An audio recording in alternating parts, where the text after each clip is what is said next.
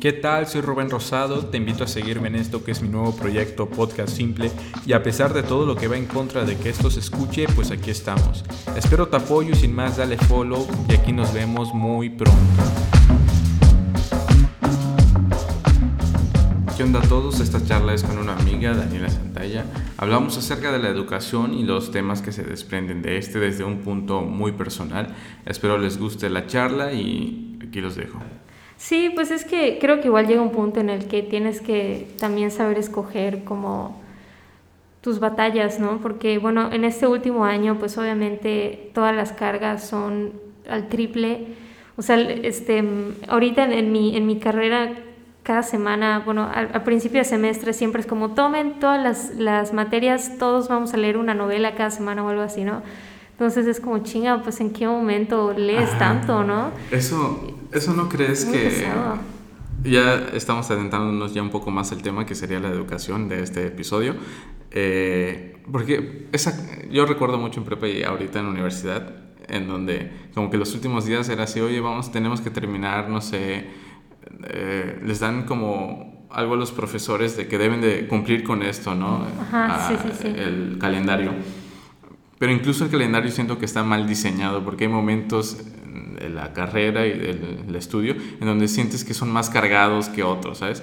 Porque no fue repartido de forma eh, bien distribuida, ¿no? Que no, no tengas que esforzarte demasiado en uno, pero, pero que sí durante todo el, el semestre o, algo así. Y ese es un poco, ajá, ya adentrándonos al tema, la, el asunto de, de la educación y, y sobre todo en Latinoamérica, vamos a hacer un poco más de énfasis aquí, porque pues es bastante parecida desde Chile hasta aquí, hasta México. Ya Estados Unidos y Canadá ya es otra cosa. Sí, sí, no, es que definitivamente, em, o sea, yo creo que estamos, eh, tenemos esta costumbre de, bueno, pues la escuela y, y todos estos memes de, ay, no quiero ir a la escuela, o me despierto y otro día que tengo que hacer esto, o cosas así bastante desalentadoras que yo creo que es muy difícil encontrar personas que de verdad les guste ir a la escuela. Bueno, a mí me gusta, pero un poco regañadientes, ¿no? Y creo que tiene que ver mucho con esto que dices, que pues, o sea, es más como la carga de trabajos y tener puntos, puntos, puntos y entregar cosas y es como, bueno, o sea, todo el mundo sabe que si estás agotada o si estás agotado, pues no vas a querer hacer nada, ¿no? Y, y creo que ya llega un punto de tu vida en el que dices, prefiero no tener puntos a pasar una noche más como de desvelos horribles que cuando tengo 40 años me va a pasar factura, ¿no? O y es que porque, porque eso es necesario, ¿no? En, en un sistema educativo o someternos demasiado a ese tipo de cosas que quizás los mayores, los más grandes que nosotros consideren que, ah, está muy fácil, ¿no? Pero hay que recordar un poco que en su tiempo, pues, la sociedad estaba creciendo, ¿no? Estaba armándose y los lugares y los puestos que tienen hasta cierto punto son privilegiados, ¿no? Y, y es muy difícil cada vez que nosotros lleguemos a superar a nuestros padres, ¿no? Es, o sea, sin nada de apoyo es un poco difícil, pero... Y esto que dijiste de, de regañadientes, eh, no debería ser así tampoco porque la motivación que deberíamos de sentir es aprender, ¿sabes? Pero desde luego cuando no recibes eso o, o, está muy cegado, que no lo ves claramente, ¿no? No notas el aprendizaje a primera vista, entonces ¡pum!, se cae, ¿sabes? No hay motivación, sientes que estás haciendo esto y no estás aprendiendo, que algunas veces creo que a mí sí me ha pasado. Sí, claro. Entonces desaparece la motivación y no solo para nosotros, incluso para los profesores, ¿no?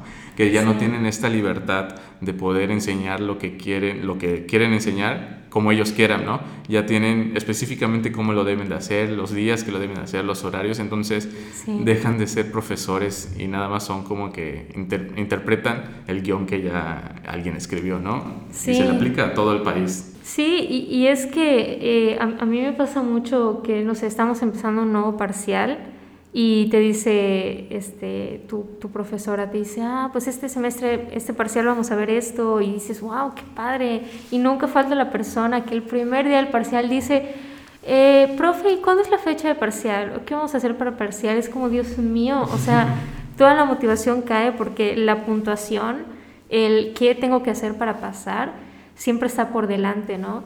Y, obviamente, como dices, o sea, es, es, es, es, un poco un círculo vicioso porque no es como que las preocupaciones sean ilegítimas, o sea, estoy segura de que si esa persona, por ejemplo, necesita sostener una beca o necesita tener puntos por algo, seguramente es muy legítimo que quiera saber qué, qué necesita, ¿no? Pero al mismo tiempo, este, no sé, o sea, es, es, yo creo que es mucho la situación de cada quien, ¿no? O sea, claro, están constantemente persiguiendo un número. Bueno, yo así lo veo. No, es que es un poco absurdo igual la forma en la que se nos califica porque pon tú puedo sacar alguna mala calificación, ¿no? Pero aprendí incluso más que alguien que sacó 9, ¿no? O sacó 10. Ahí ya sería quizás una forma de medición la que es incorrecta. Pero para ir avanzando así como proporcionalmente el tema, quiero preguntarte eh, cómo recuerdas tu estancia en la escuela o no sé, el primer día o lo más, lo más eh, prematuro de la educación. O sea, por ejemplo, estar en el salón de clases cuando estabas chiquita, en primaria o algo. El primer recuerdo que tienes de ella. Pues está bien feo porque yo cuando era chiquita tenía mamitis. Entonces siempre que, o sea, mis, mis primeros recuerdos de la escuela son yo llorando porque no quería que mi mamá me dejara en la escuela. Y pues también me buleaban de chiquita. Entonces todos mis recuerdos de escuela antes de venir a México, incluso cuando estaba en México. Ah, es que tú vivías en México. Ahí estudiaste que... No, en Venezuela. ¿Venezuela? Sí, yo soy de Venezuela. Ah, yo no sabía. No sabías, no. actually. Bueno, para, quienes nos escuchan, yo soy de Venezuela, de Caracas, de la capital. y ahí era donde sufría bullying y donde mi mamá me, me dejaba y yo llorando. ¿Y qué ahí que cursaste? ¿Solo primaria o hasta dónde llegaste ahí? Hasta primero de primaria. Ok. O sea, todo eso que te cuento es de kinder y primero de primaria. Y ya luego vine a México, a Cancún, y ahí cursé de segundo a cuarto. Y ahí también me buleaban. Y luego cuando llegué a Mérida, igual me buleaban. Y hasta que llegué a la secundaria, ya nadie me buleaba. Por lo menos no directamente a mi cara. Ajá, igual es, igual es otro tema esto de, de los niños. Hubo un tiempo en donde se diagnosticaba a varios niños eh, ser hiperactivos, ¿sabes? Y se puso muy de moda que niño que el maestro no podía controlar era hiperactivo y lo mandaban a educación especial, ¿sabes? Ah, caray. Y así por un, gran, un largo periodo, o sea, los maestros se quejaban de que tenían alumnos hambrientos, ¿no? Así moviéndose o, o, o muy activos. Y Ajá, y se quejaban, entonces eran mandados a educación especial y se creó un apartamento totalmente distinto para este tipo de niños que en teoría eran no correctos, ¿sabes? Eran no, no adecuados para el sistema que se les está dando. Sí. Y, y, así sucedió demasiado tiempo. La cosa es que es, era una moda nada más, o sea, era no prestarle atención al niño, ¿sabes? No, ser hiperactivo no tiene nada de malo, ¿sabes? Y muchos se confunden diciendo imperativo, pero imperativo es aún más erróneo porque imperativo es una persona que sabe delegar, ¿sabes? Entonces, ¿qué tiene de malo imperativo e hiperactivo, ¿sabes? Sí. Y, sí, ese era un problema y ahora los maestros están sufriendo, quiero pensar, las consecuencias. Ya no tienen alumnos hambrientos de saber, tienen alumnos que cada vez ya no quieren responder las preguntas que ellos le hacen, ¿sabes? Hacen una pregunta y los maestros buscan que los alumnos se levanten a preguntar o algo y ya no está sucediendo, ¿sabes? Cuando en un pasado ellos fueron los que silenciaron a ese tipo de niños que ahí estaban duro y dale, ¿me explico? Sí, ¿no? Y, y es que todo esto de la educación, o sea, y sobre todo ahorita pues que estamos en pandemia y que apenas estamos regresando a clases, yo me doy cuenta de eso, ¿no? O sea, que a lo mejor, este, a lo mejor este es un tema un poco polémico para muchas personas, pero bueno, esto de qué tan importante es la escuela o no, como en, en o sea, si valoras el riesgo entre, bueno, ¿qué es más importante para mí? O sea, regresar a la escuela o quedarme en mi casa. Pues es un tema muy difícil, ¿no? Porque, pues obviamente cada quien tiene una situación particular y cada quien tiene eh, sus, em, sus oportunidades particulares, pero lo que voy con esto y cómo se conecta con lo que dijiste es que justamente eh, ahorita que, bueno, yo ya regresé a la escuela, mi hermanito ya regresó a la escuela y me di cuenta de que a lo mejor no, no creíamos que fuera muy importante por lo que dices, ¿no? Porque es como que hay que flojera, o sea, ¿quién quiere ir a la escuela? Pero luego cuando regresas a la escuela dices, wow, o sea, aquí es donde básicamente pasas veintitantos años de tu vida y aquí creces, o sea, aquí conoces gente, aquí te desempeñas Y, y, luego es muy complicado cuando ese ambiente en el que estás, como dices, de repente puede llegar a ser hostil, ¿no? O sea, puede llegar a ser hostil. A mí me boleaban porque preguntaba mucho y hasta el día de hoy en la universidad tengo problemas con la gente porque me dicen que pregunto demasiado. Entonces, es lo que dices, o sea, ¿por qué como este, ese entusiasmo que dices, que luego esa curiosidad que hay por aprender, pues no sé, como que desaparece. Totalmente, y por ejemplo, bueno, eh, otro ejemplo sería el de Finlandia. Pasó lo mismo con los niños. Ellos tienen, por así decirlo, como que un modelo educativo bastante, bastante aceptable y de los más, de los mejores, ¿no? Entonces los niños estos que fueron determinados hiperactivos fueron llevados a una escuela. Se fundó una escuela totalmente distinta y se levantó y ahí estaban los niños. Y resultó que los niños que iban a esa escuela que tenían problemas porque eran hiperactivos, resultó que eran al final ya de que se graduaban y lo que sea, eran mejores personas que los que no, ¿sabes? llegaban a puestos más altos, estudiaban cosas más interesantes, ¿me explico? O sea, entonces el, problema no eran ellos, ¿sabes? Sino que el sistema educativo en los que los tenían sometidos no les funcionaba, ¿sabes? y, y, es, y, es, y es que es por ejemplo, muchos lo dicen, es como una receta que todos están utilizando para formar a un montón de niños, es un montón de alumnos, un montón de estudiantes y todos aprenden de la misma manera y no es la escuela no se vuelve buena por cuántos estudiantes egresados tenga, sino los estudiantes que mejor se moldean al molde que ellos ya tienen, ¿me explico?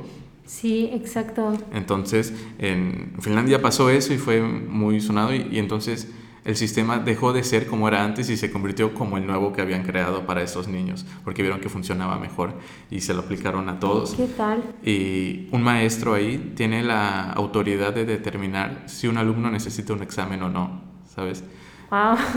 ellos deciden si el niño necesita un examen o no, o si no, con las puras clases ellos se dan cuenta pues de su desempeño, ¿no? Que muchas veces eso pasa conversas con el maestro, eh, entregas las tareas, eh, participas demasiado y eres muy bueno, pero en el examen pues no eres bueno memorizando cosas, ¿sabes? Entonces se, se, te va a ir y eso es lo que pasa demasiado, que desperdiciamos el presente aprendiendo lo que mañana vamos a aplicar y al mismo tiempo olvidar, ¿sabes? En un examen estás como loco en un día antes o en, en la noche memorizándote toda esta información para alcanzar un número. Bueno, pues yo hace mucho que no memorizo nada para ningún examen porque pues todos mis exámenes son ensayos. Entonces eh, yo no estoy memorizando, yo estoy escribiendo así mi ensayo un día antes, así. ¡ah! Y si alguno de mis, eh, de mis profesores escucha esto, pues no es secreto que hago los exámenes un día antes, entonces no me importa decirlo aquí, pero lo que dices pues, pues está, está padre, ¿no? O sea, determinar si una persona necesita o no una evaluación, que igual, o sea, está, está difícil porque Luego hay gente que no se esfuerza mucho en clase y luego hay otras personas que no pueden como tener su mente al 100% en la escuela porque a lo mejor tienen que trabajar o tienen que, no sé, tienen algo en casa. O sea, es que puede llegar a ser un espectro muy variado de estudiantes, ¿no? Y, y yo por eso, o sea, entiendo que los profesores en, en el sistema aquí en México no pueden quitar las evaluaciones, pero está muy padre cuando el maestro te dice, vamos a ponernos de acuerdo en qué va a ser la evaluación. Porque hay profesores que de plano, como tú dices, dicen, pues es que para qué hacer un examen, ¿no? ¿Por qué no simplemente vamos a hacer aquí, vamos a conversar o vamos a, a, tener una ronda de preguntas y respuestas? O sea, como que algo mucho más integral donde cada quien se puede, valga la, la repetición, integrar a su paso, ¿no? Exactamente. O sea, si creemos que el aprendizaje solo se mide de esa forma, pues estamos bastante equivocados en, ese aspecto. Y sí se agradece demasiado cuando un maestro es flexible y, y, te abre la bandeja de oportunidades de cómo hacerlo, ¿no? Porque desde luego, como dices, todos, cada estudiante tiene ambientes distintos y cosas que hacer en el día totalmente distintas a las de sus compañeros pero sin embargo están siendo educados de la misma manera, ¿sabes? Cada uno de ellos, no importa a qué se dediquen, tienen que adaptarse a, lo que nos están ofreciendo como, como modelo educativo. Sí, ¿no? Y es que pues estudiar es verdaderamente un, un, privilegio porque la gente que se puede dedicar completamente a estudiar, pues es gente que obviamente, o sea, bueno, no sé, no conozco a toda la gente que estudie, pero normalmente suele ser gente que a lo mejor no tiene que trabajar o que tiene el tiempo para ir a estudiar, pero luego hay otras personas que pues trabajan y estudian, o trabajan, estudian y cuidan a un familiar, o, estudian y luego tienen que hacer otras cosas. O sea, es, es, toda una cuestión como muy... Vaya, o sea, la escuela para muchas personas no es como la prioridad principal, ¿no? Simplemente es un trámite o simplemente es, un lugar al que vas. Tienes que ir, sí o sí, ¿no? Ajá, exacto. Es, por ejemplo, en mi primaria, yo fui a una primaria pública de aquí de Yucatán y la mayor parte de los alumnos ya no estudian, ¿sabes? Ya no... Oh, ya tienen familias, ya se saltaron eso, ¿no? Ya no... O sea, es normal, simplemente vas a la escuela porque necesitas ir para aprenderte lo básico y ya no. Es una herramienta que ahí está, es gratis y, y, ya nada más utilízala, pero no necesitas terminarla. Y así veo a demasiados compañeros. Eh, y hubo algo contrario a eso, quiero hablar de, no sé, como la inversión en la escuela, dentro de las escuelas. O sea, imagínate ser tú como el que maneja todo el dinero de la, de la administración. Dicen, no, este salón no tiene aire acondicionado, vamos a ponerle aire acondicionado. Este salón, la pizarra es, es de GIS, vamos a ponerle una digital. ¿Okay? Nos estamos dando cuenta que las mayores inversiones que se hacen dentro de las escuelas no son para el sistema educativo, desde luego, son para lo físico, ¿sabes? Para todo lo que lo rodea al alumno. El edificio podrá tener 30 pisos más, pero les estás enseñando dentro de esos salones de la misma manera, ¿me explico? O sea, hasta, cierto, cierto punto no, no cambias demasiado, o sea, solo lo estás disfrazando, por así decirlo. Sí, no, y, esto, esto es un tema como bien, está bien, bien chistoso porque justamente yo tengo un primito, eh, un primito de cinco años, ¿cuántos? Cinco años, y la semana pasada estábamos platicando con mi abuela que eh, él estaba en una escuela donde los maestros de esa escuela se salieron de la escuela y fundaron otra escuela, que esa nueva escuela es en la que está mi primito, porque resulta que en la otra escuela en la que estaba pedían así el clásico lista de materiales de, del inicio de año, pero te piden, no sé, 30 cartulinas, 40 rollos de papel de baño y gastas un montón de dinero y dices o sea, mi hermano y yo tenemos la teoría de que todo eso que te piden te lo revenden en la papelería, pero más caro, porque, o sea, ¿por qué llevas tantos materiales como dices? O sea, ¿por qué hay que gastar tanto dinero en cosas que luego ni siquiera tú ves? Porque luego además te piden una cartulina que tienes que volver a comprar y dices, pues, ¿qué onda, no?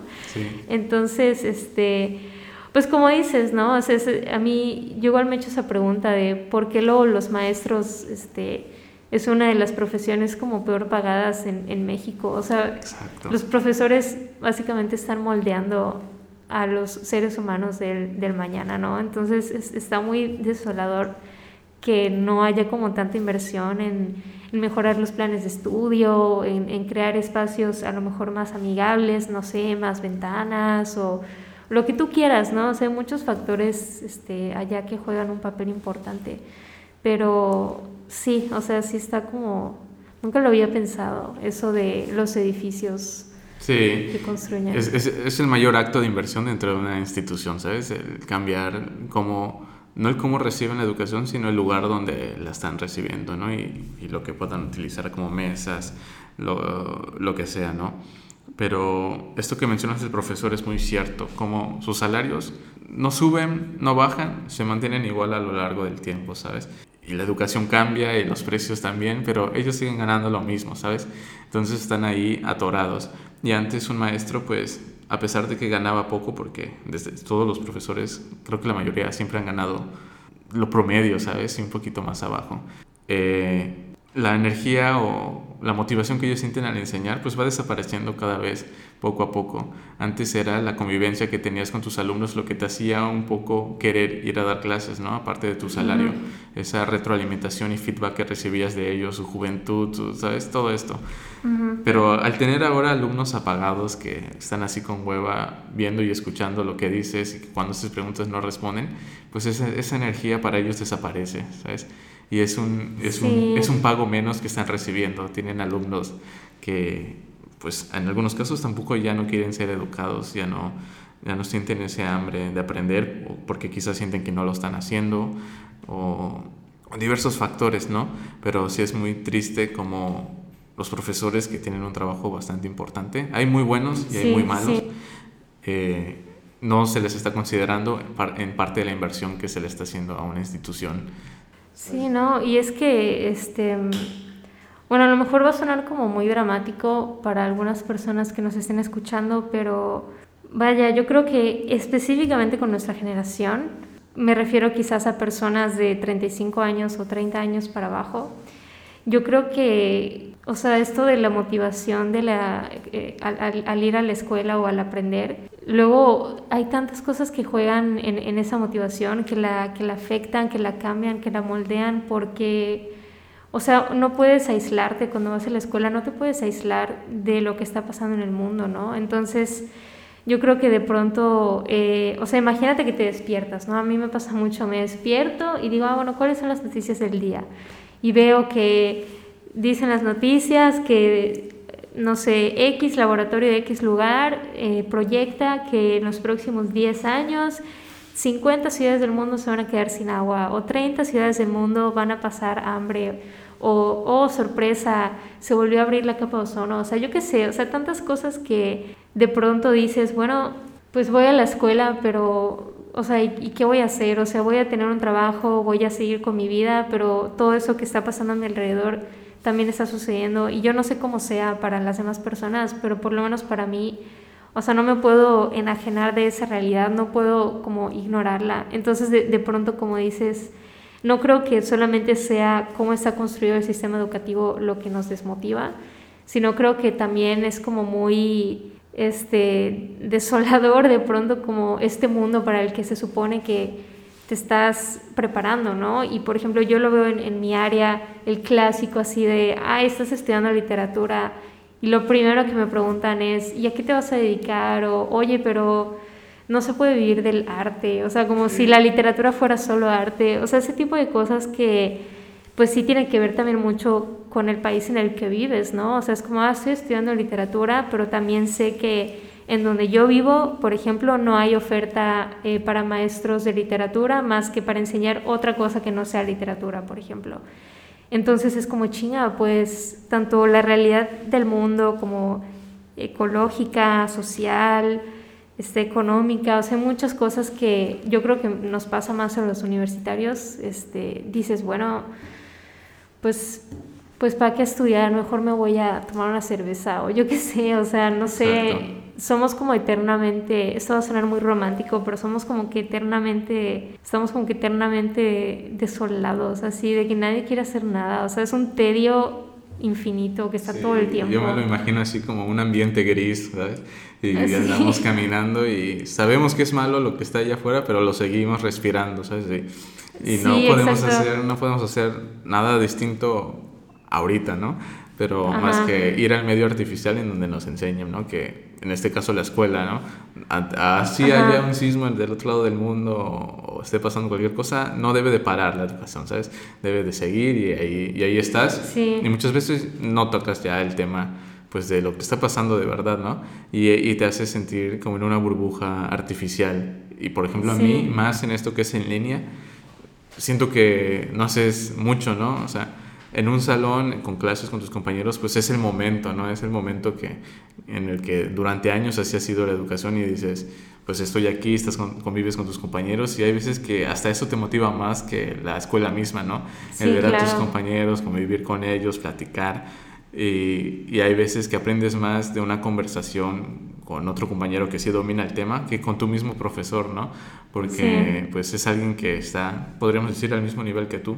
Sí, sí, ¿no? Y, y, lo que dices esto de que luego pasan cosas en el mundo y la educación sigue, pues yo sí estoy de acuerdo, ¿no? O sea, aunque pasan cosas de repente como muy feas, pues está bien que sigas estudiando, porque al fin y al cabo yo sí, y esto lo digo a, a nombre propio, yo sí creo que pues la educación, eh, o sea, sí, sí puede cambiar el mundo, ¿no? Entonces eh, es muy importante seguir estudiando, pero de nuevo, como dices, también es, es, muy difícil llevar todo esto que has aprendido a este mundo en el que, en el que vaya, vas a entrar, ¿no? Porque es, es el clásico ejemplo de, bueno, nuestros abuelos, no sé, estudiaban y conseguían un trabajo y tenían 30 hijos y tenían una casa y tenían no sé qué, y luego nosotros te gradúas y es como, chin, me pagan 3 mil pesos al mes, o sea, ¿cómo voy a planear mi futuro así, no? Y es porque, pues justamente el mundo se ha vuelto más caro, todo se ha vuelto más caro y es cada vez más difícil como este vaya a pensar en estudiar por, por estudiar, por el mismo placer de estudiar. Y es más como estudiar como, bueno, es que tengo que sobrevivir, ¿no? O sea, tengo que estudiar para hacer algo. Es un paso más, ¿no? Que de ley tienes que dar, todos lo tienen que dar. Sí, exacto. Porque eh. si no es como, ah, pues, si no estudias, ¿de qué vas a vivir? Seguramente puedes vivir de algo, pero es muy difícil si tú quieres vivir de otra cosa, poder llegar a eso. ¿sabes? Sí, y es que tampoco, o sea, tener un título no es una garantía ahora sí que en estos momentos pues de nada, ¿no? O sea, no, no quiere decir, ah, ya, estás, ya tienes un título, te vamos a pagar 30 mil al mes, vas a... No, ¿sabes? Sí, sí, claro. No, es tan incierto ese camino que nos están haciendo recorrer y hasta cierto punto hemos elegido, ¿no? Bueno, yo siempre uso este ejemplo. La sociedad crea esta escuela, ¿no? Y nosotros vamos porque es un sistema que sirve, vas, ¿no? Pero incluso cuando estás graduado, ese sistema que la sociedad creó para que tú te prepares no es suficiente para ella misma, ¿sabes? No eres suficiente ya graduado. Somos, la somos las personas promedios que el país espera que seamos, ¿sabes? Sí. Alguien graduado. Pero incluso graduado no somos suficientes para esa sociedad porque nos piden experiencia, ¿sabes? No te contratan, no eres suficiente. El, clásico, necesito tener experiencia. ¿Sabes? Entonces, ¿de qué rayos me sirvió pasar veintitantos años sentado, ¿no? Atendiendo a un maestro si cuando estoy saliendo todavía me dices que no soy suficiente, ¿sabes?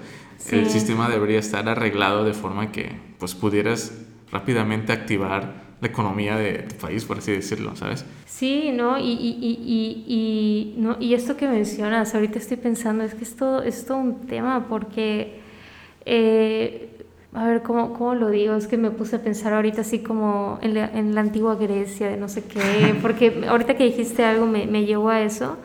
Pero justamente yo creo que eso tiene que ver con el, el aprendizaje este, técnico, y no me refiero a, por ejemplo, a las escuelas técnicas, así, porque ese tema no sé nada, pero me refiero a el aprendizaje que te enseña a hacer algo en vez de enseñarte simplemente porque sí, ¿no? Entonces, como tú dices, imagínate, estás en un, en un país en el que necesitas que haya gente que haga cosas y que sepa hacer esto y que sepa hacer aquello y que tenga experiencia, pero luego en las escuelas, por ejemplo, estás enseñando, no sé, arte y, y, bueno, tú dices, bueno, es que de qué me va a servir saber arte si cuando salga de aquí tengo que saber hacer, por ejemplo, una mesa o tengo que saber este, trabajar esto.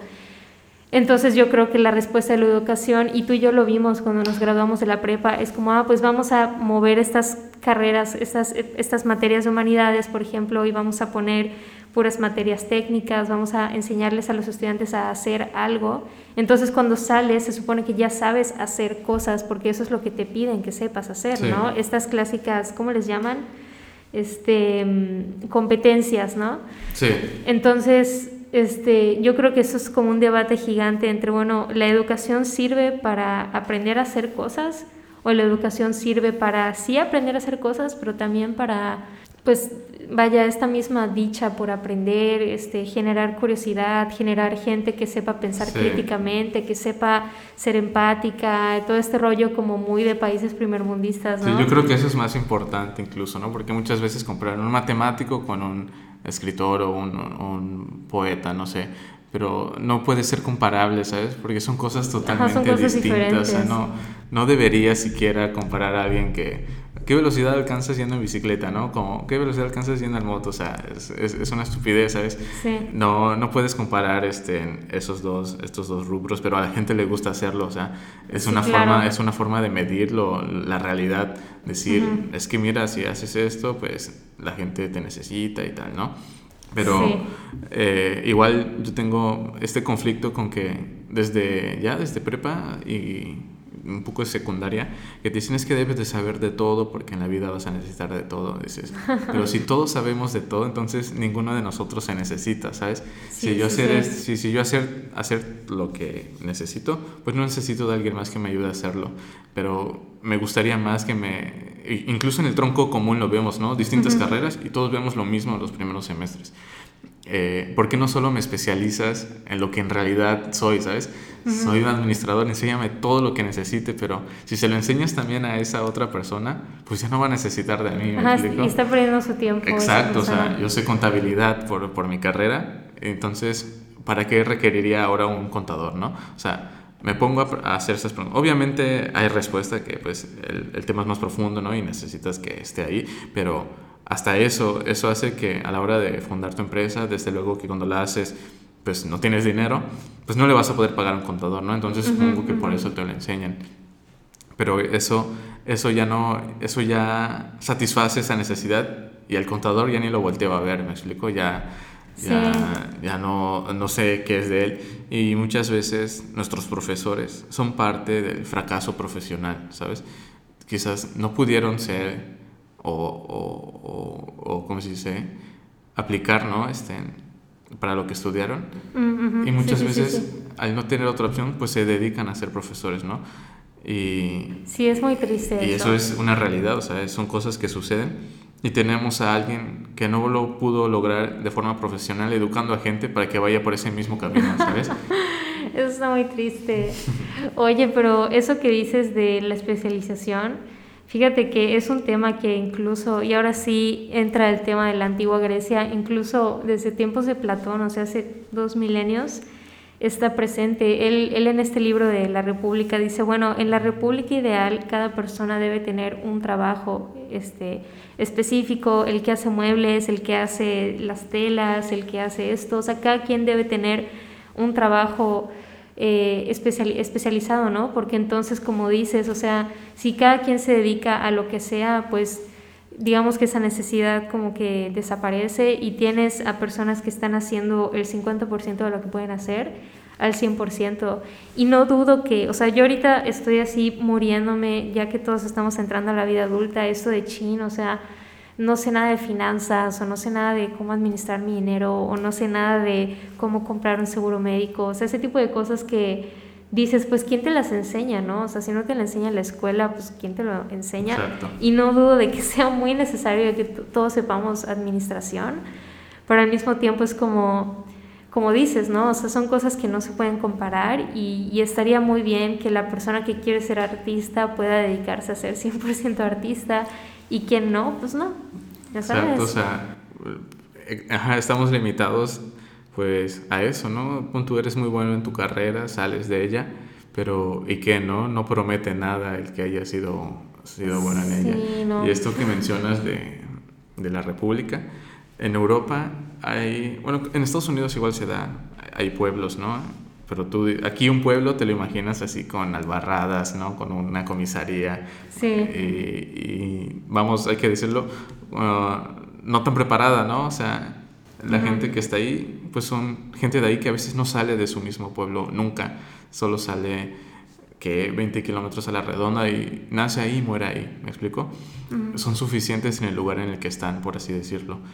Pero hay, está, hay estados en Estados Unidos y en Europa en donde después que un pueblo supera el límite de habitantes que puede tener, se crea otro, ¿sabes? Se funda. Oh, no sabía y en ese otro se hace de nuevo, se hace, se hace una estación de bomberos, se hace de policía, se hace eh, restaurantes, ¿me explico? O sea, entonces ya no sobra gente ahí porque solo está la que necesitas y no se crea otro pueblo para que ahí te ah, vayas. y es por eso que se ha escuchado cuando te vemos en, las, en Facebook sobre todo, ve a tal pueblo y te van a pagar un millón de dólares al año porque ese pueblo necesita que haya gente poblando el lugar, ¿no? Necesita gente que esté activando la, la, ¿cómo se dice? La, economía. Y es por eso que es necesario el crecimiento de estos pueblos. Y una vez que eso pase de nuevo en ese, se crea otro, se crea otro, se crea otro. ¿Me explico? Y cada uno es suficiente dentro de ellos, porque hay un carnicero, hay un... ¿Me explico? Hay, hay, oh, hay de, todo, de todo un poco. Y, y, cada quien tiene su nicho, cada quien hace una cosa, el leñador está ahí, dale, dale, y, y, crecen. O sea, el pueblo puede llegar a ser tan grande como ellos se limiten, ¿no? y, también con los pequeños. Y ese es el problema de aquí. Un pueblo acá jamás va a crecer. O sea, puedes pasar ahorita a un pueblo y luego pasa dentro de cuatro años y lo vas a ver totalmente igual, ¿sabes? Porque... Sí, y no cambian los servicios, ¿no? Como que no se adaptan a esas nuevas necesidades. No hay, nada nuevo, el Internet sigue siendo el mismo, la comisaría está incluso peor que como estaba antes, ¿no? No sientes ese sentido de identidad que lo que está ahí es tuyo, y entonces que pues lo grafiteas, lo, no sé, me explico, no, pues no está ahí. Y la educación obviamente tiene mucho que ver en, ese aspecto, ¿no? No le siembras el hambre a los que viven ahí de querer salir de ahí y, y este, y pues lograr algo más, ¿no? Y, nosotros lo hemos visto cuando contratamos trabajadores de ahí. Les dices, vienen, pero como que no quieren trabajar, o sea, les, y es otra cosa igual ya más político, que aquí para poder entrar necesitas tu INE, ¿ok? Mm, sí. A los trabajadores se les pide y eh, cuando fue lo de las elecciones, desde semanas antes, ya no había ningún trabajador dentro aquí porque todos los sacan del pueblo y les preguntas por qué a los contratistas. Pues es que vendieron sus cines. Oh, no. Vendieron sus cines y pues ya no pueden entrar a trabajar aquí porque les piden su entrada. Y así durante un mes no la tienen y pasan dos meses y todas las obras se suspendieron por eso. Oye, qué loco, ¿eh? Hasta que ya pasan las elecciones, se les devuelve y ya pueden volver a entrar. Y si se los preguntas, ellos te lo van a decir sin nada que ocultar, ¿sabes? Es un procedimiento normal en su vida. Wow, oye, jamás pensé que eso pasara, ¿eh? Está... está, está fuerte. Sí. Está muy fuerte. Pero sí, o sea, está, está, este, mm, no sé, o sea, el tema de la educación, este, ya quienes, quienes nos escuchan ya tendrán sus opiniones, pero es que es, es o sea, no, no creo que sea como muy fácil decir, eh, la educación es esto, o la educación no es esto, o es aquello, o no es aquello, porque Creo que, este, y volviendo como a lo que estábamos hablando en el principio, creo que la educación, o sea, sí es un sistema y sí está institucionalizado como todo en esta vida, eh, y, tiene sus ventajas, ¿no? De que sea así, pero al mismo tiempo es, es una realidad eh, compleja, es una realidad este, múltiple, es una realidad muy variada porque yo creo que una educación así, si me preguntaran cómo, cómo podría ser para ti la educación ideal, sería bueno pues una que se ajuste a la gente, no que la gente se ajuste a la educación, porque pues seguramente si tú, por ejemplo, vives en una ciudad grande y tienes, este, no sé, ganas un buen salario y tu familia gana un buen salario, pues seguramente dices, pues sí, puedo estudiar esto y puedo estudiar lo que se necesita aquí, pero si vives en una ciudad más pequeña, donde tú eres la única persona que aporta algo a tu casa, donde tienes que hacer otras cosas, ¿de qué te va a servir, por ejemplo, estudiar cosas que, que, no te interesan? O sea, ¿por qué no mejor buscas algo que se adapte a lo que tú quieras, a lo que tú necesites? Y ya con eso puedes hacer algo, ¿no? Porque, no sé, sino que tiene que ver mucho también, y esto quizás pueda ser polémico para algunas personas, tiene que ver mucho con esto de, este, como hacer a todas las personas de la misma manera, como por ejemplo llevar todo el mismo, no sé, eh, no, sé, no, sé, cómo explicarlo. Por ejemplo, vamos a llevar comida empaquetada a todos los rincones de México, pero luego llegas a un lugar donde las personas odian la comida empaquetada y dicen, no, nosotros cultivamos nuestra propia comida. Entonces, ¿por qué vas a forzar a esas personas a comer esa comida? Y yo creo que es lo mismo con la educación, o sea, está muy bien como tener una educación básica para todo el mundo porque los índices de desarrollo, se supone que por ejemplo la educación es un índice de desarrollo, ¿no? Y quieres que suban esos índices de, desarrollo. Pero ¿qué implica ese desarrollo si con tu educación estás ignorando la realidad social de esas personas, las estás despojando a lo mejor de, este, de su cultura o de sus costumbres? O sea, es como realmente qué significa el desarrollo, ¿no? O sea, si nos ponemos muy filosóficos, como que qué implica el desarrollo y qué implica la educación con ese desarrollo, ¿no? O sea, es como, no sé, algo mucho del mundo Deberíamos pensar que educación y desarrollo es lo mismo, ¿sabes? Que nos ayudan a desarrollarnos, pero estamos presentes en una situación en la que no necesariamente es así, ¿sabes? Estamos estudiando y, y, es que es, igual es un poco burocrático y a mí me aburre en ciertos aspectos cuando te enseñan historia, por ejemplo. Te enseñan cosas que sucedieron hace demasiado tiempo, ¿no? Y ok, pero ¿y si vuelve a pasar eso? No me están diciendo cómo puedo actuar, ¿no? No hay ningún pequeño acto de reflexión de lo que podía suceder si eso vuelve a pasar, ¿sabes? Y es, es como una frase en la que te enseñan cuántos ríos hay en el mundo, cuántos lagos, pero no te enseñan a remar sobre ellos, ¿sabes? No te dicen que va a doler cuando estés sobre el barco o, o, que te debes de guiar con, con, la, con, la, luna en la noche y el sol, o sea, ¿sabes? Te dicen que ahí está, pero pues nada más entérate de que ahí está porque nosotros no te vamos a decir cómo, ¿no? O sea, y qué cabrón porque incluso estoy pagando por esa educación, ¿sabes? Sí, ¿no? Y, y, es que, o sea, si me preguntas a mí, pues claro que me encanta saber cuántos ríos hay y cuánto eso, pero eso es, es muy particular porque yo, yo me considero como muy todo, entonces me gusta saber de todo y, y a mí me gusta acumular conocimientos porque al fin y al cabo... Vaya, o sea, me gusta la filosofía y la filosofía no, es, no tiene como un sujeto específico de educación, es simplemente como que trabaja con todo. Entonces, seguramente para mí ese tipo de educación está al 100, o sea, padrísimo, como que aprender de todo. Pero hay personas que simplemente dicen, pues yo no necesito saber cuándo sucedió la Revolución Francesa, yo necesito saber otra cosa. Y pues... Que es válido hasta ese punto. Claro, y, y, seguramente, de nuevo, en países primermundistas, seguramente la educación es muy diferente, pero en países tan grandes como México, donde todo el mundo sabe que el dinero público no se lleva donde se debería llevar, o sea, toda una cuestión ahí política que, pues, ¿qué sistema educativo esperas tener si, de nuevo, es un círculo vicioso, si no inviertes en ello, si no trabajas en una educación mejor para las personas y las personas, pues, luego no quieren estudiar, no queremos estudiar, entonces es así como Sí, eso que mencionas del primer mundismo, igual, porque Estados Unidos, a pesar de que es la potencia del mundo, no tiene la mejor educación del mundo, ¿sabes? Eh, son sus alumnos ya se convirtieron, o, bueno, por ejemplo, Estados Unidos lo logra muy bien, ¿no? Como es que en, en, un estado tienen más universidades que todo México en todo el país, ¿sabes? Tienen demasiadas universidades en un pequeño territorio. Sí, y universidades muy grandes sí, también. Y muy buenas, ¿no? O sea, la gente lucha por quedarse en una de ellas y normalmente lo logra porque pues hay bastantes y pueden abarcar a los estudiantes que necesitan eh, llegar más lejos. Y, y, pues habla de las oportunidades que tienen y de cómo sí están creciendo naturalmente, ¿no? Aquí en Yucatán, ¿cuántas puede llegar a haber? O sea, por así decirlo, vamos a decir 25, ¿no?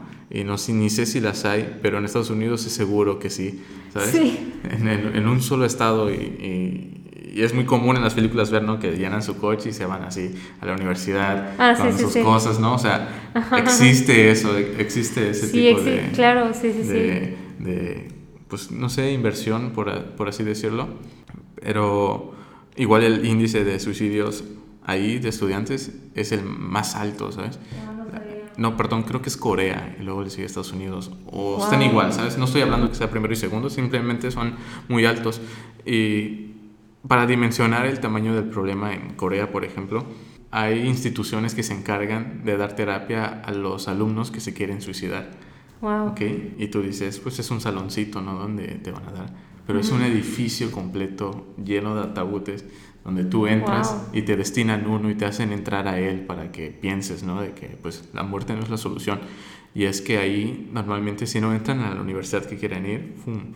es cuello, ¿sabes? Eh, se sienten tan mal y les preguntas cómo es su sistema educativo, qué tal lo sienten porque es bastante efectivo, pero dicen somos lo más parecido a lo que te podría explicar es que somos militares, porque nos dan órdenes y las ejecutamos, nos, nos convierten en, en, perfectos ejecutadores, ¿sabes?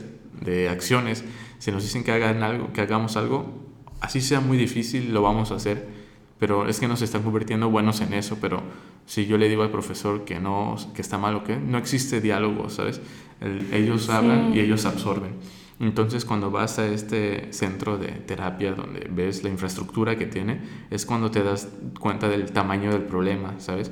De que bastantes estudiantes, eh, y la cuenta empieza desde los 10 años, desde los 10 años, 11, se están suicidando. Y por ejemplo en España es, es bastante común ya esto, y es normal que dejen una carta en la que dicen que lo hacen no porque odien a sus papás, no porque tal, sino porque odian la escuela, ¿sabes? Pasan demasiados malos momentos ahí, sienten que no son comprendidos y toman esa acción. O sea, imagínate qué tan perturbado debes de estar o qué no te debes de sentir parte de, como para suicidarte, ¿no? Y, y es que es una escuela, hay que recordar eso, y siguen siendo niños, que la decisión de las más importantes pues es esa, si quitarte la vida o no, ¿sabes? Y, sí y, y, cómo es que las escuelas te llevan a hacer eso, ¿sabes? Sí, no, y, y es que este, ahorita en mi, en mi escuela eh, justamente eh, hace poco se creó un departamento que es el departamento de tutorías y yo recuerdo que nos dijeron, esto no es terapia, ¿no? Esto es, este, no sé, exclusivamente para, no sé, si tienes dificultad para hacer tus tareas o X, Y, Z, ¿no? Y yo recuerdo que hubo un tiempo en el que justamente me estaba sintiendo así al borde del colapso porque tenía tareas por todos lados, tenía que hacer cosas fuera de la escuela. Y yo dije, o sea, tenía tanto estrés que de por sí me estreso mucho, ¿no? Pero, o sea, ya estaba insoportable el estrés y dije, bueno, pues me voy a acercar a ese departamento de tutorías y tuve una grata sorpresa de, pues no me dijeron, no, eso no es terapia y me cerraron la puerta, fue más bien como un no es terapia, pero si estás teniendo estrés relacionado con la escuela y estás teniendo como estas cuestiones, o sea, definitivamente es un espacio en el que puedes decir, necesito ayuda para organizarme, o necesito técnicas de estudio, o necesito esto, necesito aquello. Y, y cuando yo fui ahí me di cuenta de lo importante que es y de lo afortunada que soy, porque ni siquiera creo que es algo como generalizado en mi universidad, o sea, no estoy segura. Y, me di cuenta de lo necesario que, que, es, ¿no? Porque pues cuando estudias, no sé cómo sea para ti, pero cuando estudias yo creo que la escuela para mucha gente es como toda su vida, ¿no? Entonces sí está como complicado eh, este, pues balancear tus tareas, tus responsabilidades, la presión que te pones. Luego si no tienes amigos en la escuela, pues, o sea, tu, única, tu único recreo mental ya lo perdiste, ¿no? Entonces, Exactamente está muy complicado de pronto. Sí, los compañeros son como que los encargados de hacer que no pese tanto este, esta etapa, la verdad. Ajá, volviendo un poco a lo de los profesores, eh, que desde luego tienen los papeles más importantes, ¿no? sí, sí. Y más que la gente que nos escucha, que nosotros, o sea, muchos dirían, no puedo hablar de educación, es que no conozco el tema, pero tú estás, estás siendo el conejillo de indias de lo que es eso, ¿sabes? eres, Tú eres el catador de todo lo que se hace, las reformas, las, el sistema, todo lo que se haga, tú eres el que está absorbiendo todo eso, ¿no? Desde luego que puedes hablar de, de eso. Y, y, yo recuerdo, o sea, al principio del podcast que te pregunté cómo recuerdas, que recuerdas con bullying, ¿no? obviamente hay personas que no va a ser así, ¿no? Que lo recuerdan muy bonito y tal. O sea, yo no recuerdo haber llorado por entrar ni nada y, platicándome me han dicho que no, que normal. Y, por ejemplo, para ti, ¿cómo fue ese proceso? ¿Cómo, ¿O cómo decidiste aquí, de aquí soy yo? Este, como, como te digo, fue más, fue más bien como un... Eh, yo, como dices, yo sí decidí dos días antes, no mi carrera, pero sí mi, mi optativa de prepa, o sea, yo ya estaba así como, ah, pues yo voy para biológicas, ¿no? Sí. Y luego a la, a la hora de, o sea, la mera hora de entregar tu papelito con, con el prefecto, no recuerdo que era este Ariel, era, no sé si era prefecto que era. Sí, era prefecto y maestro, ¿no? Ándale, con, con, con Ariel, o sea, al momento de entregarle mi papel, borré y le dije, no, no quiero biológicas, quiero sociales.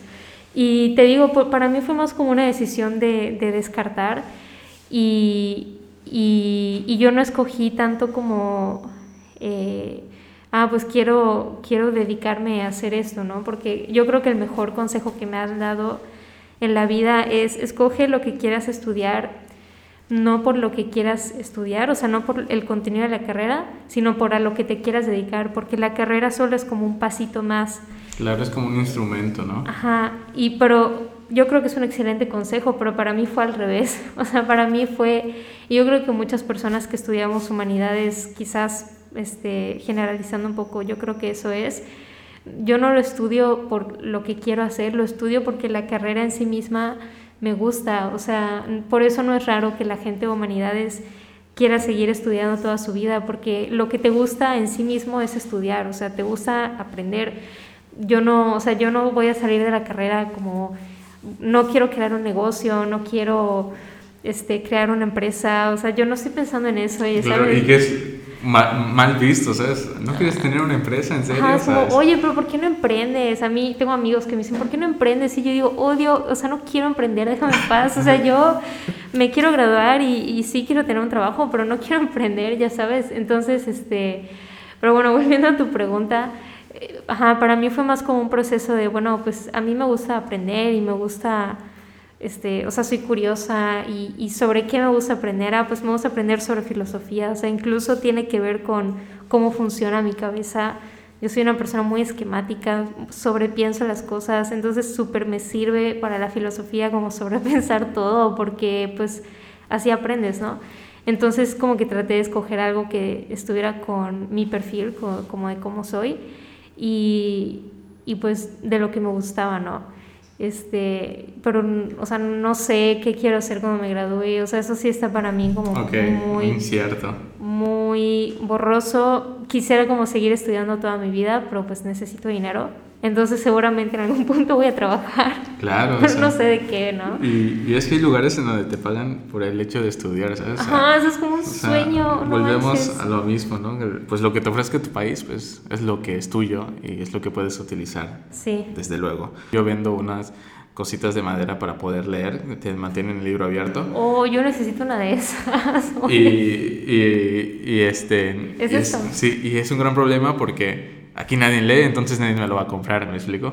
Oye, pero cuando yo lo vi en tu sitio web, dije, wow, yo necesito esto, porque necesito mantener mis libros abiertos, pero, o sea, digo, iba a traer un libro, no lo traje. No, ahorita tengo, tengo un montón ahí. Sí, sí, porque sí está súper útil. Sí, y lo digo, se lo estás vendiendo a personas que no, lo, que no van a leer, ¿sabes? Entonces, debo de fomentar eso, ¿no? Para que entonces me lo quieran comprar. Sí, claro. y les digo que lo hagan por entretenimiento, la verdad. Pero, pero está muy padre porque yo creo que la, tanto la literatura como la administración, como seguramente otras carreras, son esas carreras que, bueno, en administración el clásico, ay, de seguro no sabe qué estudiar, por eso va a estudiar administración o va a estudiar comunicación o en mi caso hay literatura, quién sabe a qué se va a dedicar. Pero yo creo que es como muy bonito porque es como un grupito de carreras que como tú dices, justamente es como una visión muy general de todo, que en realidad te puedes dedicar a cualquier cosa, ¿no? Porque, o sea, si estudias medicina, pues ¿a qué te dedicas? Ya estás encerradísimo. Ajá, o sea, medicina como tal o investigación y ya está. Pero, por ejemplo, si estudias administración de empresas, sabes, este, bueno, yo no sé qué tanto se ve ahí, este, pero sabes como, tienes un panorama muy general de las cosas y en mi carrera, que es por lo que algo, por lo que sí puedo hablar, pues puedes, o sea, no solamente lees libros y, ah, qué padre, ¿no? O sea, ves historia, ves filosofía, aprendes a escribir, aprendes a pensar, aprendes a ver tus alrededores, aprendes sobre la cultura, te vuelves una persona sensible, empática, entonces en realidad puedes hacer muchas cosas, ¿no? Sí, o sea, y te, está padre. te está construyendo igual como persona eso, ¿no? Y, y muchas veces a mí me pasa que en la universidad hablo con uno en el edificio de negocios y luego me voy al otro de arquitectura pero los escucho hablar, hablo con ellos y son la misma persona, ¿sabes? No. Son, no me dicen nada distinto que, que debería de escuchar, ¿no? O sea, les gustan las mismas cosas, eh, van a los mismos lugares, comen lo mismo, tienen los mismos vicios, tienen, dedican su tiempo a lo mismo, ¿no? Y no hay esta diversidad. Obviamente la hay, ¿no? Pero tienes que buscarla, pero a simple pues vista puedes decir pues que muchos se parecen, ¿sabes? Que son demasiado parecidos. Y ahorita que mencionaste lo de escribir, una anécdota mía de, de, precisamente de la escuela. Creo que fue en secundaria, sí, cuando yo escribía, o sea, me enseñaron a escribir y escribía, ¿no? Pero yo escribía de abajo hacia arriba, ¿sabes? ¿Cómo, cómo está o sea, eso? mis letras las hacía desde abajo hacia arriba, ¿ok? No de arriba hacia abajo. Ok, ok. Ok, y para mí era lo más normal del mundo y, y, lo hacía, ¿no? Hasta que creo que alguien lo vio, o sea, y me dijo, no puedes escribir de abajo hacia arriba, es de arriba hacia abajo llegué a ir al psicólogo por eso, ¿sabes? Me mandaron al psicólogo porque escribía al revés. Eh, o sea, para la gente que nos escucha al revés me refiero, pues las escribir de abajo hacia arriba. Las letras, ¿ok? La letra molde de abajo hacia arriba. Y la cosa es que trataron de corregirlo y el psicólogo determinó que no era un problema porque pues, pues nada más escribo así, ¿no? Y, como yo, hay, hay bastantes niños, había dicho. Y la cosa es que ya a mi familia dejó de importar y, tal, ¿no? Pero mientras tanto en mi cabeza quedó que lo que yo estaba haciendo no es como todos lo hacen, ¿no? Y, que, y, el, y, el, y el ejercicio de corregir mi escritura estaba presente todos los días. Cada vez que había dictados o escribía algo, pues ah, no, no es así, es de arriba hacia abajo. Entonces mi letra se vio muy transformada y cambiada en el proceso, en toda mi secundaria, ¿no? En prepa incluso. Y mi escritura depende de algunos factores. La primera es del objeto con el que estoy escribiendo, ¿sabes? La segunda es de la velocidad con la que necesito, o sea, si la información que me están diciendo me gusta, la escribo bien, pero si no, la escribo como sea, ¿no? O sea, hay distintos factores. Oye, qué curioso. La cosa es que un día en secundaria las libretas ya viste que las forrabas y les ponías nombre para que cuando pidieran tareas las vieran. Nada más las dejas y ya ven tu nombre y te ponen la calificación. Yo olvidé ponerle el nombre a la mía o se lo habrán desprendido algunos compañeros o se le cayó y el forro. la de quién es esta. Exacto. Dijeron, y el maestro sabía normalmente a partir de su letra pues quién era el alumno, ¿no? Porque precisamente creo que era literatura o historia y todos los días se le escribía y él ya sabía. Y decía, y aparte reconocía el color de la portada y tal. Y luego llega la mía y dice, ¿de quién es esta libreta? No tiene nombre. Y yo dije, ah, caray, puede que sea mía. Y la cosa es que no fui porque no creí que era fue, no fuera mía. Y este, la comenzó a checar y se dio cuenta que dijo, ¿de quién? Ahora ya molesto, lo volvió a preguntar, ¿de quién es esta libreta? Porque creo que son compañeros que se están ayudando a escribir sus apuntes. Y dije, a la oh. madre, es mía, ¿sabes? Esa libreta que tiene distintos tipos de letras en, en, una sola libreta, pues era mía, ¿sabes? Entonces la voy a buscar y digo, es mía, ¿quién te ayuda a hacer tus escritos? Y dije, no, pues soy yo, ¿sabes? O sea, nada más que en distintos momentos o, o, la velocidad con la que usted habla, o sea, pues escribo de forma muy distinta, ¿no? Hay veces que sí la hago como letra molde, hay veces que la hago un poquito inclinada, cursiva, ¿no? Y, depende demasiado, en un mismo párrafo me puede suceder. Y fui a dirección, fui a dirección porque dijeron que me ayudaban a hacer mis apuntes. Y dije, ¿cómo rayos me van a ayudar a hacer mis apuntes? No, o sea, no hay, no hay, no hay forma. Y les expliqué esto, les expliqué los que lo que les acabo de explicar a la gente que nos escucha, que dependo mucho de eso y que escribí así, ahora lo estoy cambiando. Y, y ya, ¿sabes? Entonces, ahí me, ¿cómo se dice? Como que ya me identificaron en mi libreta que pues escribo así. Eh, a veces está de tal y ya, me, ya, ya era normal, ¿sabes? Ya no, me, ya no me mandaban a dirección y lo que sea. Pero, pero sigues escribiendo así, de abajo hacia arriba. Sí, sí, sí, sigo escribiendo así y de hecho cuando necesito una pluma es muy, muy difícil el proceso porque quisiera probarlas cuando las veo, ¿sabes? Para saber si las voy a escribir. Así que decidí dejar de escribir a mano y ya uso 100% computadora para evitarme todos los problemas, ¿sabes? Oh. Pero sí, es una anécdota eh, bastante curiosa, porque recuerdo muy, tengo el recuerdo muy vivo, ¿sabes? De, de lo que fue ese entonces el escribir y como consideré que estaba mal, entonces lo corregí y, y me empeoró a mí porque mi letra se convirtió en un constante cambio que ya ahí se quedó, ¿sabes? Oye, qué, qué, qué curioso, ¿no? Que, y a, a, mí igual me obligaron a cambiar mi, mi forma de escribir cuando llegué a México. Y ahorita mi escritura es como una combinación bien rara entre cursiva y... ¿Cómo se llama la otra, la que no es cursiva? Letra molde. Ajá. Y, y, lo mismo, o sea, como tú dices, como que alguien te dice que no está bien escribir así y cambias. Yo, es que yo escribía cursiva, en Venezuela aprendes a escribir con cursiva. Entonces es bien raro porque yo llegué y me dijeron, no puedes escribir cursiva, pero hoy en día los niños les enseñan a hacer cursiva en las escuelas, entonces es como... Claro, ese conflicto, ¿no? ¿Qué onda? sí, y es que la gente tiene letras muy similares ahorita, ¿sabes? A lo que era antes, que tienen estilos de letras muy propios, ¿no? Y muchas veces, esto ya no tiene que ver con el tema, o quizás sí, pero la cursiva se trata de escribir lo más rápido posible sin separar la pluma de la, de la, de la hoja, ¿sabes? Es por eso que tiene estas líneas, ¿me explico?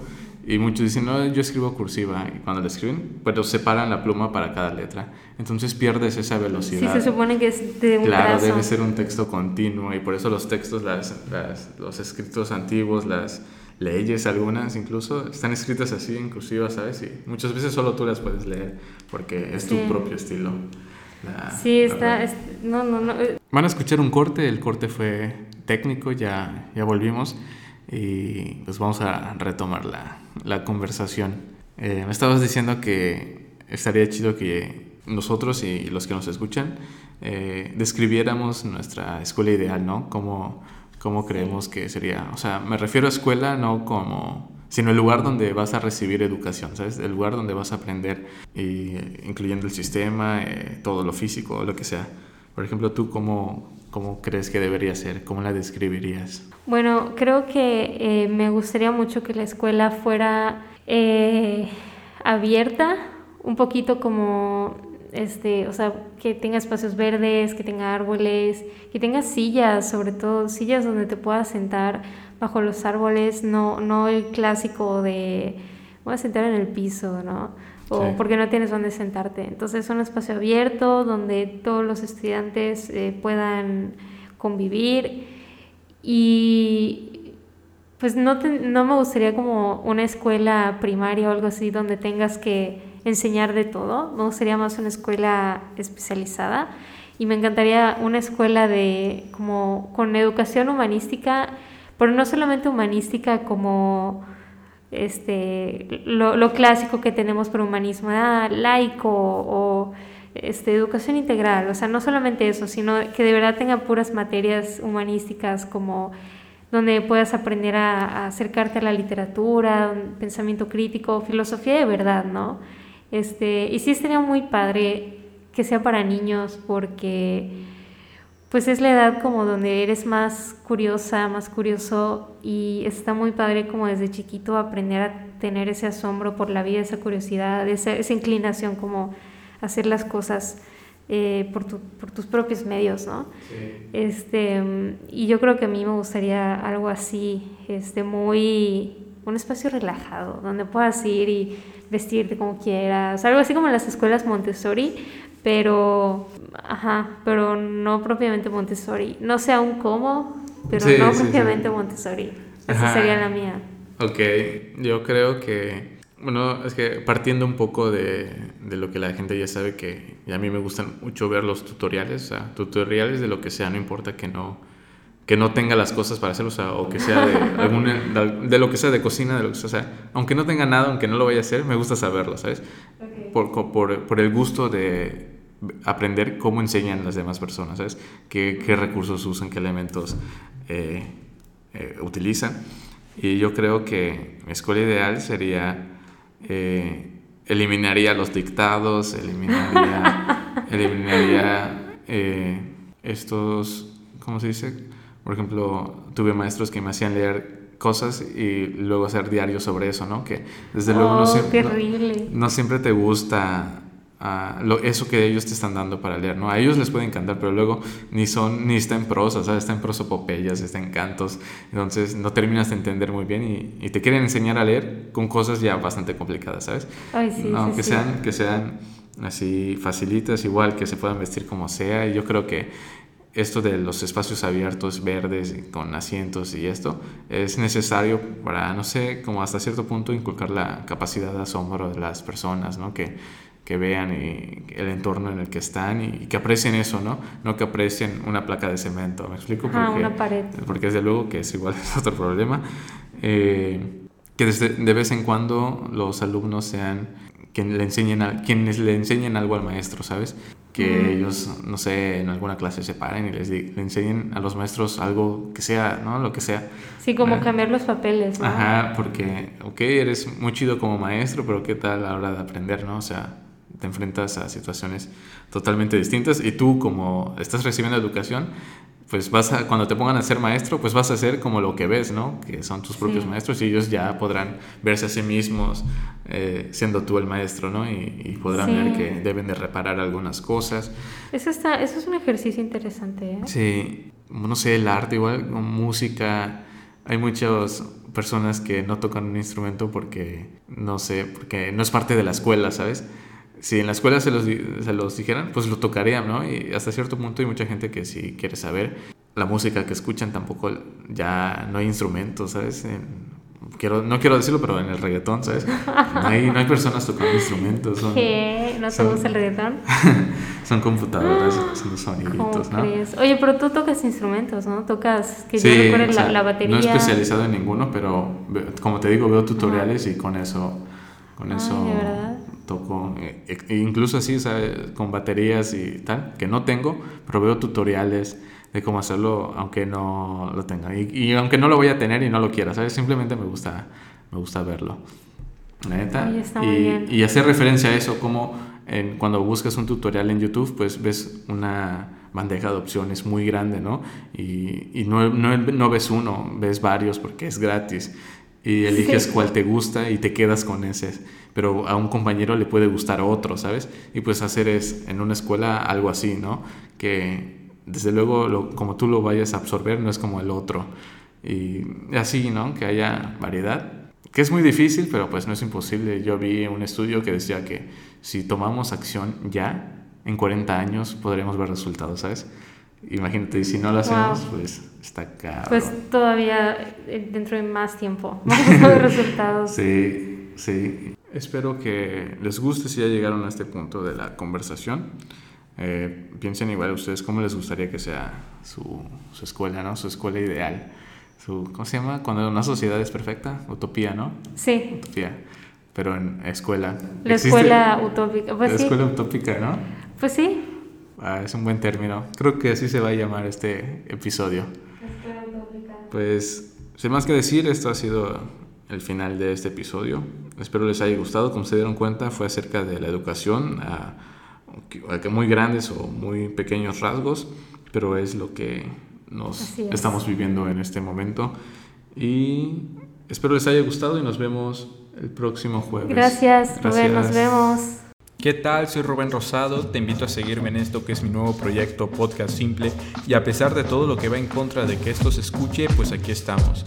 Espero tu apoyo y sin más dale follow y aquí nos vemos muy pronto.